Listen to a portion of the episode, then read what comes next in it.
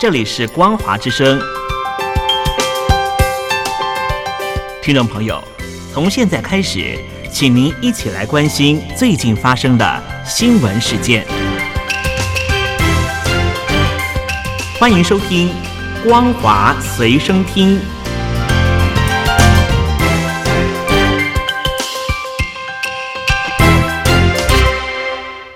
听众朋友好，欢迎收听本节的《光华随身听》，我是苏菲菲。首先带来关心。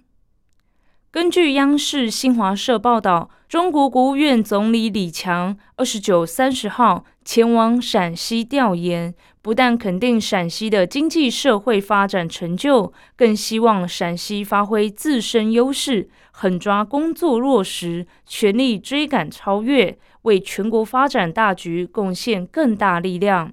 报道提到，李强参观制造业时强调。要在激烈的市场竞争中站稳脚跟，一定要在研发投入上舍得下本钱。希望企业努力在技术上形成自己的特色和优势，在追赶世界一流水准中实现跨越发展。针对科技业，李强则提到。企业聚焦前沿科技领域，努力从源头和底层破解关键核心技术难题，掌握更大发展主动权。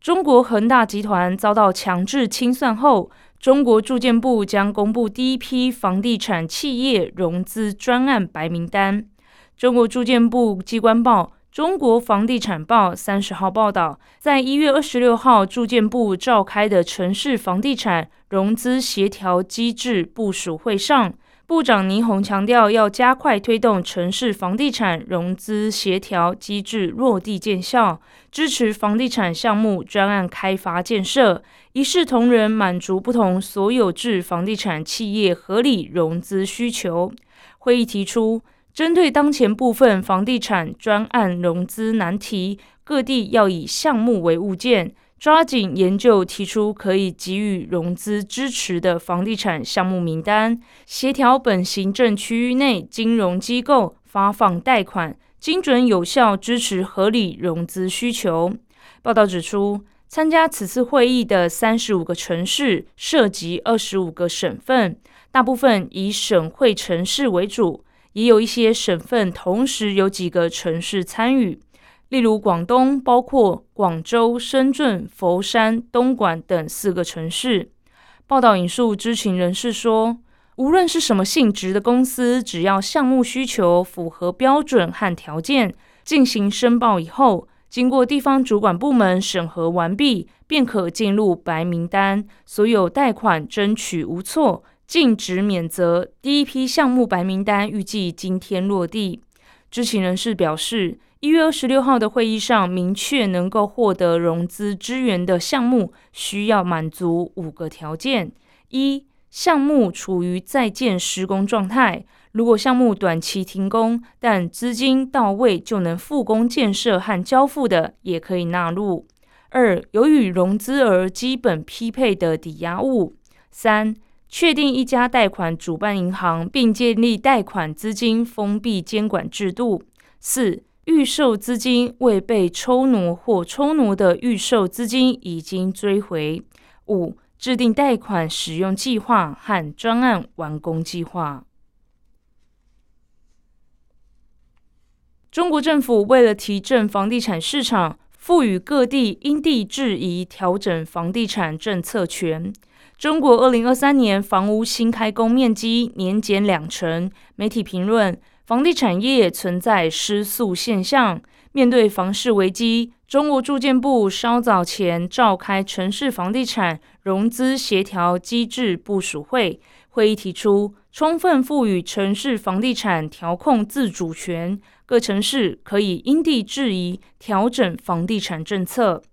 近期由广州拉开城市放松限购的序幕，推动优化调整限购政策，在限购区域范围内购买建筑面积一百二十平方公尺以上（约三十六点三平以上）住房不纳入限购范围。另外，商业服务类物业不再限定转让对象。苏州今天也宣布全面取消限购，买房不再审核购房资格，但新房限售政策仍然为两年。同一天，上海也宣布优化住房限购政策，从今天开始，在上海连续缴纳社会保险或个人所得税满五年及以上的非上海市户籍居民，可在外环以外区域（崇明区除外）限购一套住房。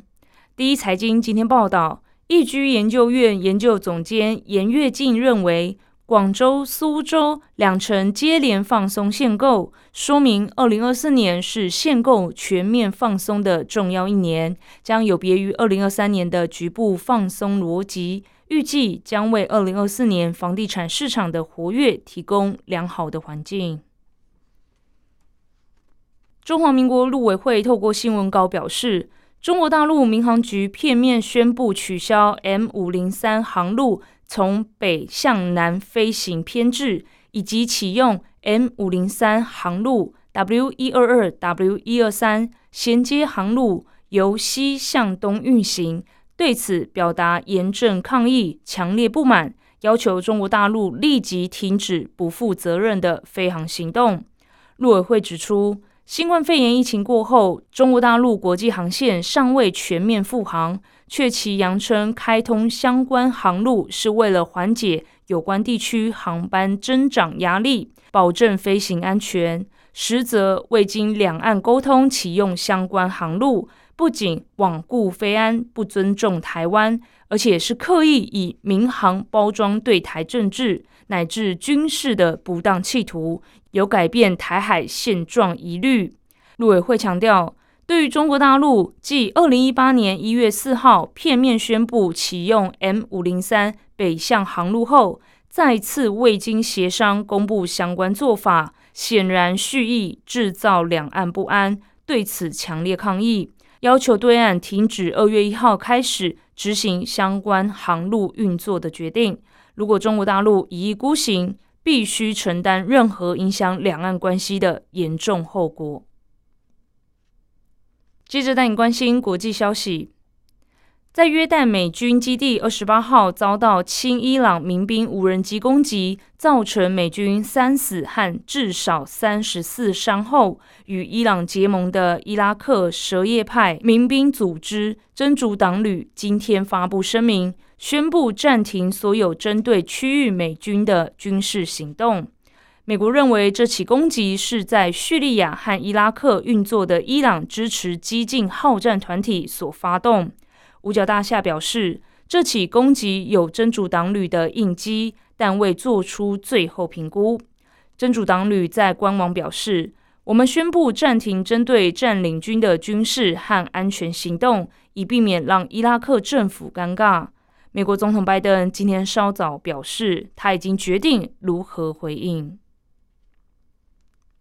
目前关在监狱的巴基斯坦前总理伊姆兰汗，今天在依泄露国家机密罪被判刑十年。距离巴基斯坦国会大选不到两周，他所属的巴基斯坦正义运动党竞选能力已经大受打击。法新社报道。巴基斯坦将在二月八号举行大选，这场选举已经因为疑似选前的选举操控而蒙上阴影。不仅伊姆兰汗被禁止参选，巴基斯坦正义运动党也受到大规模打压。在投票日前这段期间，被大量司法案件淹没的伊姆兰汗一直在监狱苦蹲。由于他先前对拥有造王者势力的巴基斯坦强大军方发起反抗运动，因此他认为这些诉讼是要防止他再度上台。